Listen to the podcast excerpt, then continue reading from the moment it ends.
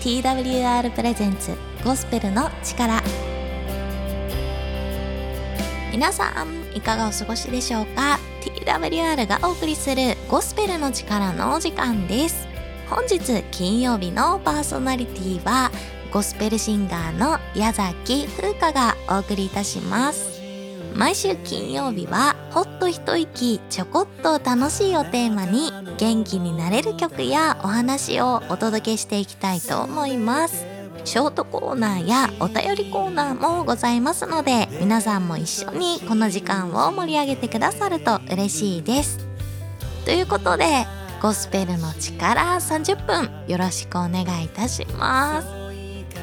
えー、先月10月はゲストさんが来てくださって一緒に収録をさせていただきました。いかがだったでしょうか？ゴスペルシンガーの三浦舞子ちゃんが来てくださっていましたね。生歌も披露してくださってすごく楽しい時間でした。そして今月11月からの1ヶ月のゲストは牧師先生のお話の回になります。ぜひですね1ヶ月間続けて聞いていただけたらと思います。えー、私事ですけれど11月今月は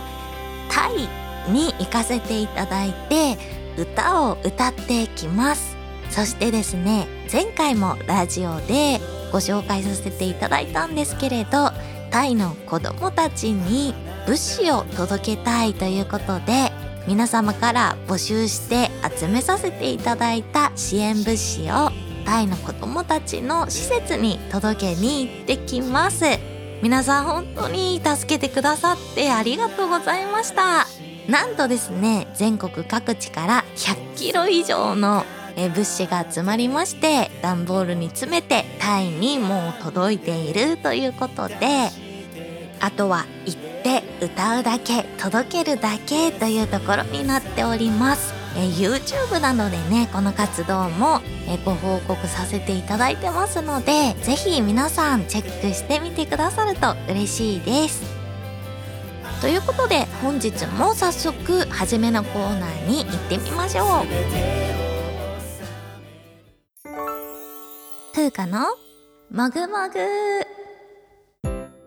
はい、このコーナーは心や体の栄養になるような名言や豆知識などベストセラーの本聖書からお届けしていくコーナーです。今日ももぐもぐ心の栄養をとってくださいね。ということで本日のタイトルはこちら。あなたは忘れられてない。はい、このテーマでお届けしていきたいと思います。えー、聖書という本の中にいろんな言葉があるんですけれど、今日はルカというところから引っ張ってきました。お読みしたいと思います。こんなスズメ1羽さえ神はお見捨てにならないのです。それどころかあなた方の髪の毛の本数さえご存知なのです。恐れることはありません。あなた方はたくさんのスズメよりもはるかに価値があるのですから。はい、こんな箇所を拾ってみました。えー、皆さんは自分が一人ぼっちだなとか、いろんな人に忘れられてるような小さな存在だなとか、思う時はあるでしょうか？時々自分でさえも自分という存在が価値のないものに見えてしまう時ももしかしたらあるかもしれません。でも聖書の今の箇所には神様はお見捨てにならないのですとこう書いてあります。と人間関係の中とか、えー、友達関係家族関係の中でも何か亀裂が起こったりとか喧嘩してしまったり、えー、時にはお別れしなくちゃいけない時があったりするかもしれませんでも忘れないでほしいのはあなた方はたくさんのスズメよりはるかに価値があるのですからという聖書の言葉ですね。あなたは本当に価値のある存在で神様はあなたの髪の毛の本数さえ知ってるんだよとこう言っているんですね。ふとした時に、ああ、寂しいなとか思った時に、でも、あ、聖書の神様が私のことを捨てないよ。そして私には価値があるよとこう言ってくれていたなというのを思い出してもらえたら嬉しいなと思います。本日はあなたは忘れられていない。そんなミニミニメッセージでした。それではここで皆さんに一曲ゴスペルソングをお届けしたいと思います。今日お聴きいただくのは EYS でクロスロード。やりきれない理不尽を今日もぐっとこらえて飲み込む。描いてた理想には程遠い苛立ちに疲れてた。そう嘆いて駅まで重い足を運ぶ。宿敵は一体誰？人混みに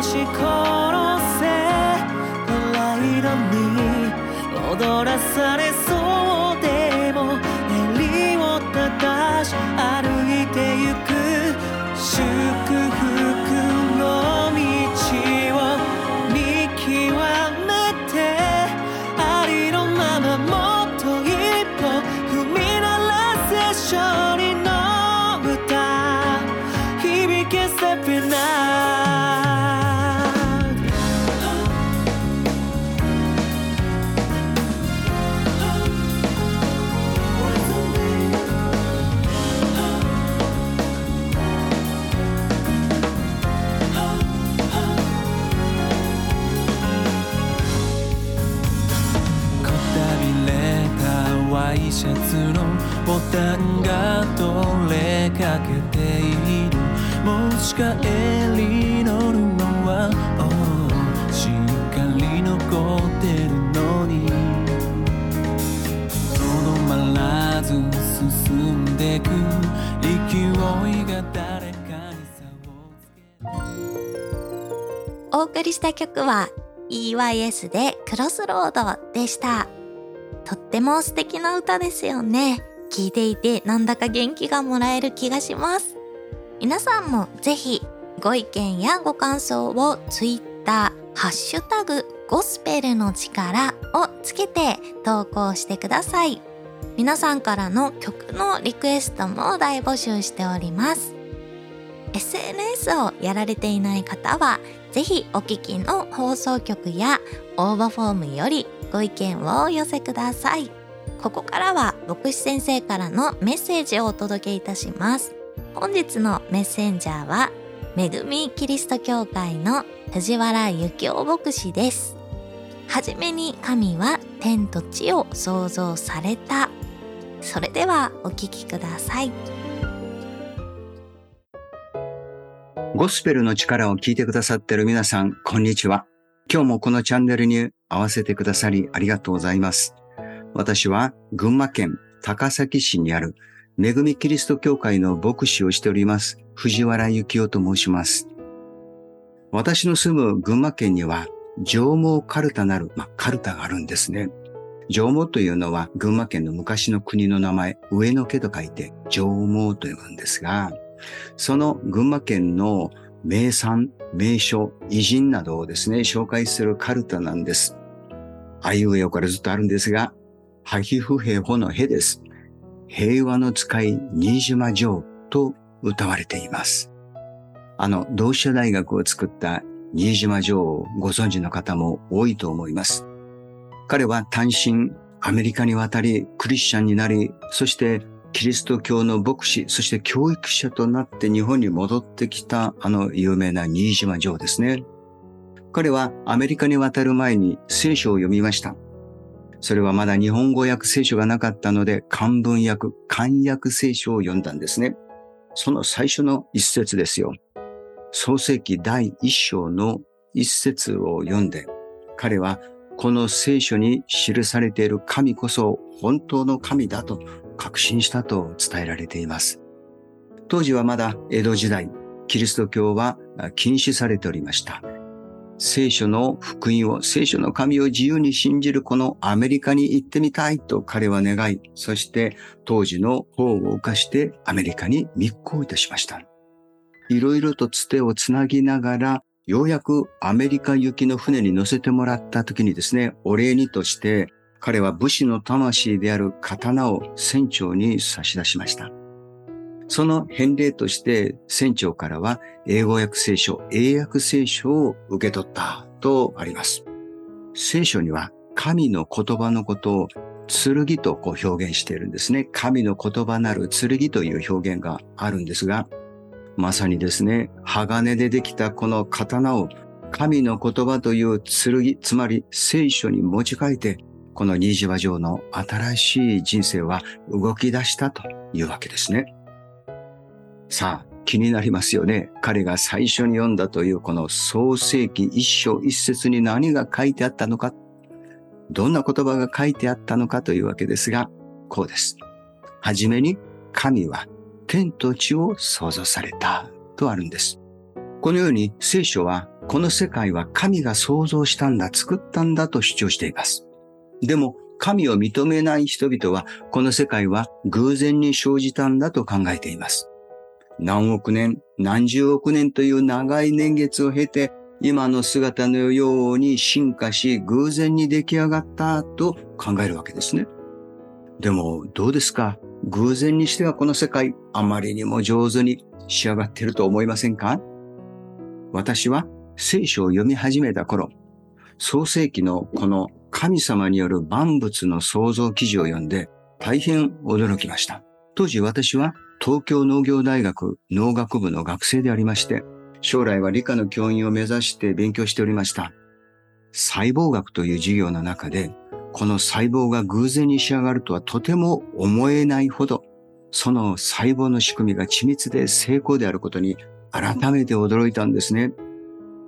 まずですね、細胞を構成している元素ってなりますよね。元素っていうのは水素、酸素、窒素ってやつですよ。その元素ってさらに細かく言いますと、えー、中心に原子核ってありますね。原子核と電子によって成り立っている。その原子核も陽子と中性子がありまして、その陽子の数と電子の数、その数によって元素は変わっていくんですね。あるものは水素、あるものは酸素、窒素と変わっていくわけですよ。まあこれだけでも非常にどうやってそんな数によって変わるんだろう不思議ですけれどもね。その元素がさらに組み合わさって分子になりますね。H2O というのは水ですが、水素が2つと酸素が1つですよね。そんな分子、いろんな分子があって、それが組み合わさってアミノ酸になりますよね。アミノ酸もさらに組み合わさってタンパク質になりますよね。そのタンパク質がさらに複雑に組み合わさって、それぞれの骨の細胞になったり、あるいは脳の細胞になったり、心臓の細胞になったり、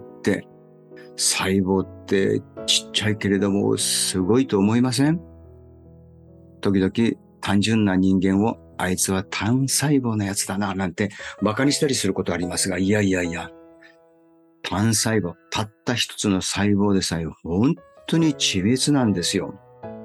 その細胞もですね、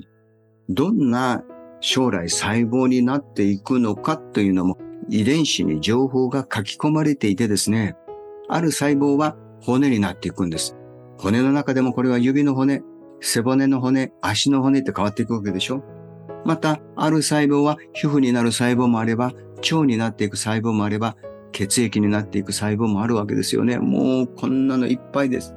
こんな絶妙な仕組みって偶然にできるもんでしょうかね。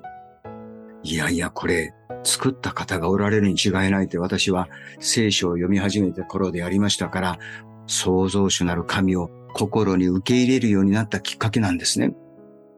このように細胞というミクロの世界ですね。小さな世界も不思議がいっぱいなんですが、今度は逆に宇宙もまた同様に不思議です。今度はミクロでなくてマクロな世界ですね。地球と太陽の距離についてお話ししてみましょうか。地球と太陽の距離ってちょうど良い距離にあるんですよ。地球よりも太陽に近い惑星というのは太陽に近いものですから。例えば金星、もう灼熱地獄のような高温の惑星ですよ。今度は逆に地球よりも少し太陽から遠い惑星。例えば火星。今度はこの火星はマイナス70度、それ以下の、それ以下の低温の星というわけですよ。今地球に住んでるとね、ああ、今年は暑いなとか冬になれば寒いなとか言いながらも、でもなんとか人間が生きていける気温だというのはいいじゃないですか。まあ、地球もですね、この地軸がちょっぴり傾いていて、23.4度だそうですが、そのおかげで夏があったり冬があったり、春夏秋冬があるなんてね、なんか素敵な惑星じゃないですか。それが地球ですよ。この地球の大きさというのは、太陽の大きさと比べてみると、太陽をバスケットボールに例えるならば、地球はビー玉ぐらいでしょうかね。でも、距離があんまりにも離れているので、地球からは太陽の大きさは月の大きさと同じように見えます。もちろん月はね、地球よりもさらに小さいんですから、太陽からすればぐん、ぐんと小さいわけですよね。そんな中でですよ、数十年に一度起こる皆既日食。ね、ちょうど太陽の手前に月がぴったり重なる皆既日食っていうのがあるんですが、今度は2023年9月2日だと聞いておりますが、さあ、太陽の手前に月がぴったり重なってぴったり太陽が隠れる現象なんですよ。大きさがあまりにも太陽と月とは違うのにですよ。距離がこんなに離れているから、ちょうど同じ大きさでぴったりと隠れるなんてね、不思議に思いません？神様ってお茶目なことなさるなぁと私は思います。さあ、話は変わるようですが、ジョン・ニュートンという科学者を皆さんはご存知でしょう。万有引力の法則で有名なジョン・ニュートンですね。彼は科学者であるとともに、実は創造主なる神、聖書の神を信じる敬虔なクリスチャンでありました。ある日、太陽系の模型を制作したんですね。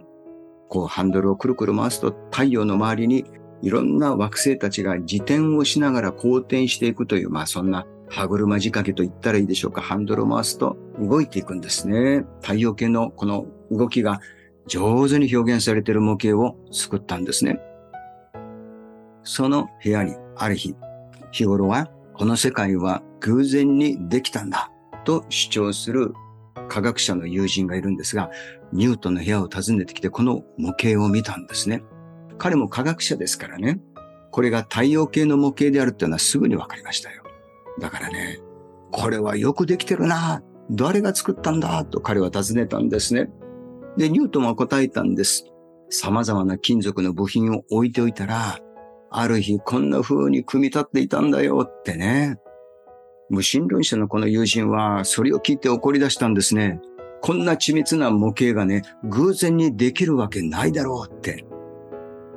皆さん、もうお分かりですよね。太陽系の模型ですら、誰かが作らなければありえないのにですよ。その模型の大元になっている本物の太陽系の惑星の数々が偶然にできたとは考えられませんよね。そうなんです。作者がいるんですよ。聖書は、それは創造主なる神だと教えてるわけなんですね。聖書によるならば、神は万物をお作りになって、そしてそれをご覧になって、花だ良かったとおっしゃってるんですよ。神様はこの世界を良い世界としてお作りになっています。そして神様は人間をもお作りになって、その人間をご覧になって、花だ良いとおっしゃってくださるんですよ。私もね、あなたもね、花だ良いものとして作られてるんですよ。このようにして神様がお作りになったんですから、神様は作った人間に責任をお持ちになっています。今日、我々人間の社会でも物を作りますが、製造者責任というものが問われる法律、ご存知ですよね。ましてやね、神様が我々人間を作った時に神様は我々人間についてね、責任をお持ちだと言うんですよ。なんか全部自己責任の世界でね、押しつぶされそうになる現代においてね、神が責任持ってらっしゃると聞いて少し安心しません？またね、神様が作られたわけですから、神はその人間が生きていくための目的を明確にお持ちになってるってわけですよ。我々人間だって何か作るときに目的ありますよね。ご飯を作るとき、食事を作るときに食べてくれる人の健康という目的を持って作るじゃないですか。人間でさえも目的を持って何かを作るのにですよ。神様は、ましてや我々人間を作りになった時に目的を持ってらっしゃるというわけです。ところが、これが偶然にできたっていうならば、偶然には目的がないという意味なんですよ。そうでしょ偶然にできたんですから目的ないんです。なぜ我々人間は存在しているのか偶然に存在しているんであれば目的なんかないんですよ。なぜ我々人間は存在しているんだろうか何に向かって生きてるんだろうかって人間は悩むんですが、でも考えによっては偶然に存在しているならば、そこに目的などないんですよ。これって辛くないですか？でも神がお作りになったので目的があるんだよ。でもその作ってくださった神様を否定してしまう人間は、その生きる目的を見失っています。迷える子羊になっているんだと聖書を教えるんですね。ですから、創造主なる神を見出すってことは自分の目的を見出すんです。自分の価値を見出すんです。自分の生きていくエネルギーをそこからいただくことができるんだっていうわけなんですね。新島城門ですね。この創造主なる神を知って生きる目的を見出したんです。そして私もそのうちの一人なんですね。皆さんもこの放送をきっかけに聖書の神様、万物をお作りになった創造主である神を知っていただきたいなと心から願っています。今日のお話は以上です。それではまた次回のゴスペルの力でお会いしましょう。それまで皆さんお元気で。ありがとうございました。神様がこの世界を作ったというお話でしたね。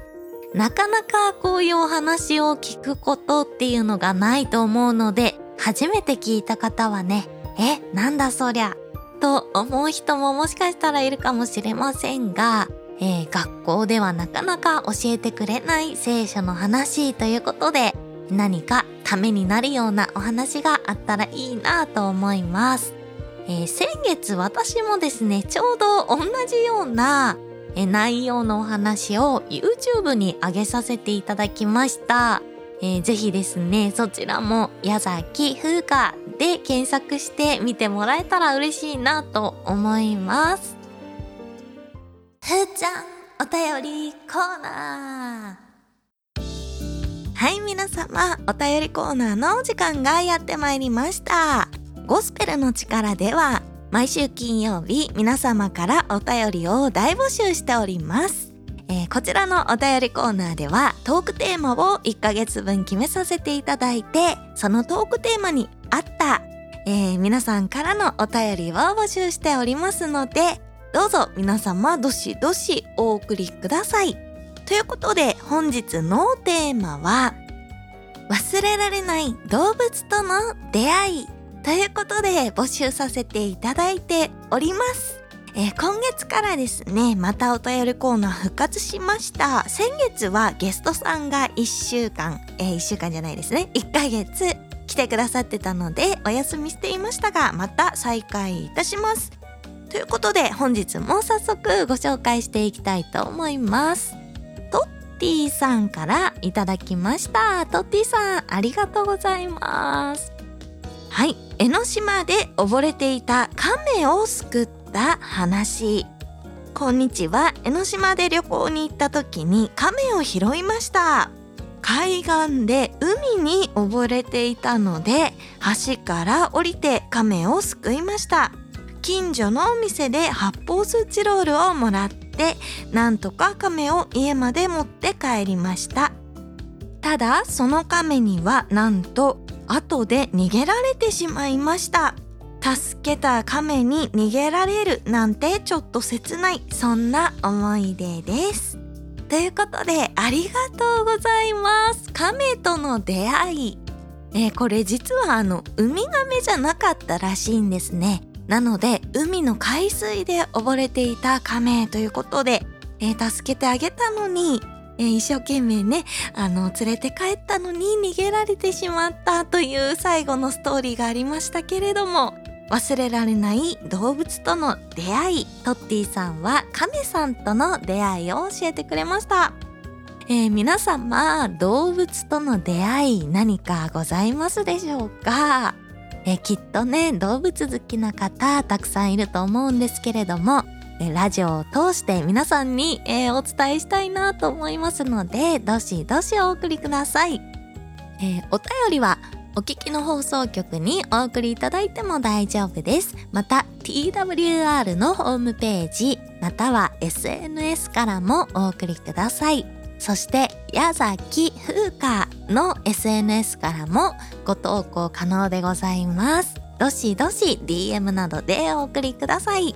ということで1ヶ月間のテーマ忘れられない動物との出会いお待ちしております。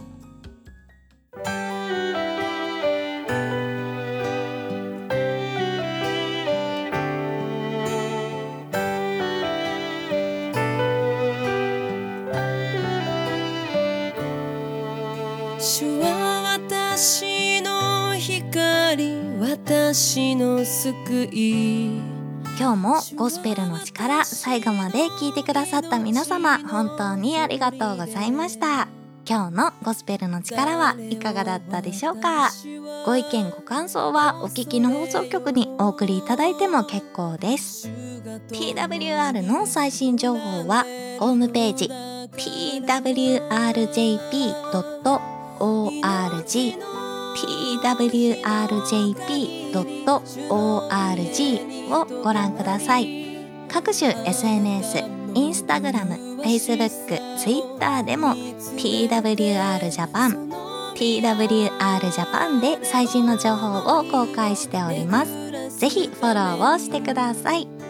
番組をもう一度聞きたい方や聞き逃してしまった方のために Apple や Spotify のポッドキャストでも配信しております。TWR ジャパンゴスペルの力で検索してお聞きください。それでは皆さんまた来週皆さんにお会いできるまで元気にお過ごしください。ありがとうございました。